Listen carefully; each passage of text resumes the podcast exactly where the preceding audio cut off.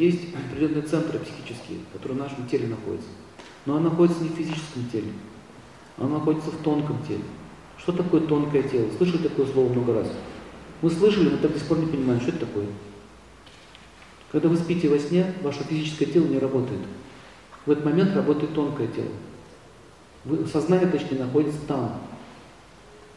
Таким образом видите сны, слышите что-то.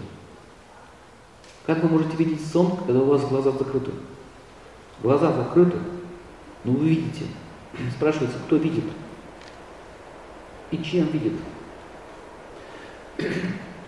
Поэтому физическое тело, оно состоит из пяти элементов. Земля, вода, огонь, воздух, эфир. Все. Комбинация этих элементов определяет физическую материю. В нашем теле состоит, наше тело в основном преимущество земли и воды. Поэтому оно тяжелое, оно грубое, оно неповоротливое. Постоянно что-то требует. Много ухода, много еды и так далее. Большая, тяжелая машина.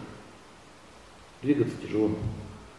Если наше тело бы состояло из эфира, вы могли спокойно перемещаться сквозь стены, перемещаться со скоростью мысли, принимать любую форму и образ. Вот как принимается вот эта форма, вот эта, вот статуя. Сначала это происходило в эфирном теле художника. Он сначала видел эту форму у себя где? Вот здесь. А здесь находится зона эфира. Мы мыслим с помощью эфира, там пространство эфира. Эфир это пространство.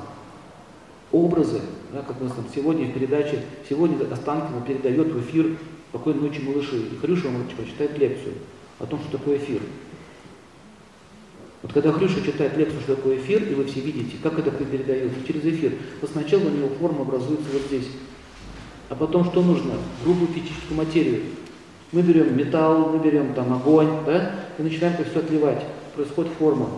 Если вы будете в тонком теле эфира, форма образуется автоматически. Вам не нужно ее отливать.